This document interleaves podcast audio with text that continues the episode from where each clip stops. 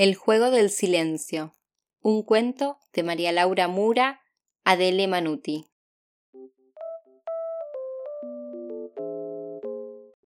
Había una vez, y quizás haya todavía, en una ciudad como tantas, un niño que seguía su destino y se empeñaba en buscar su lugar en el mundo. Corría desenfrenado detrás de cualquier cosa de la que pudiera aprender, ya sea palabras o melodías para silbar.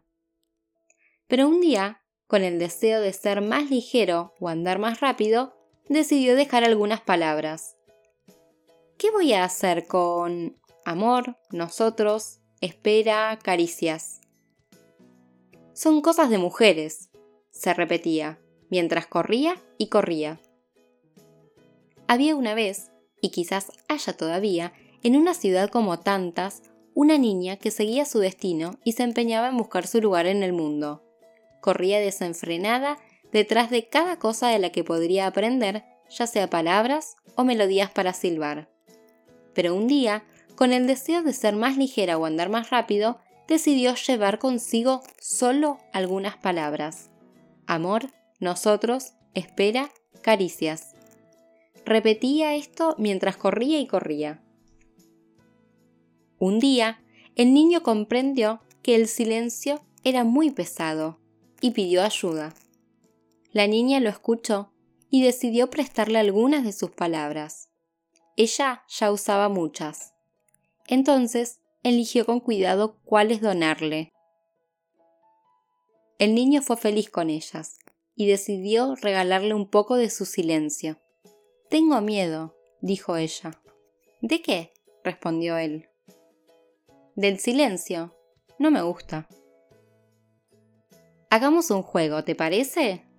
Sí, responde feliz. Gana quien se queda más tiempo en silencio. Pero no es un juego, no es divertido. Pero sí lo es, insistió él. No, no lo es. Veamos, entonces, ¿qué podemos hacer? Podríamos darnos caricias. El niño comenzó a reírse a carcajadas. No, esas son cosas de mujeres pero yo lo soy. Y además, no es verdad que sean cosas de... Él se acercó, le dio un beso y le enseñó que las palabras en algunos momentos están de más. Eran felices, caminaban uno al lado del otro y tarareaban. Él usaba las palabras que ella le había dado y ella las juntaba con una sonrisa. Pero un día la niña le preguntó, ¿Hacia dónde estamos yendo? Vos no lo sabés, pero yo debo buscar mi lugar en el mundo, respondió serio el niño con los ojos perdidos en el vacío. Ella entonces metió su mano en su bolsillo y encontró nosotros. Toma, es tuya, agárrala. Él la miró asustado, pero aceptó la oferta y tiró la palabra en su bolsa bajo el peso del silencio. Caminaron un poco más, hasta que ella, ruborizada, le dijo algo. Yo ya sé cuál es mi lugar en el mundo. Es a tu lado. Y el silencio se comió la palabra nosotros. Tengo miedo. Espera. No te veo. ¿Dónde estás? ¿Qué está sucediendo? Te había dicho que le tengo miedo al silencio. Esconde las cosas y aleja a las personas. ¿Y ahora a dónde voy? Vos habías dicho que debías encontrar tu lugar en el mundo. Tenés que hacerlo solo.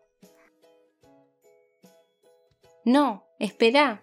Y mientras gritaba, buscaba desesperadamente la palabra nosotros en su bolsa. ¿Dónde estás?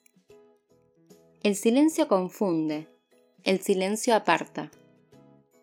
El amor acerca, el amor habla, el amor acerca. Si algo tienes que callar y eso te hace estar mal, entonces es mejor hablar.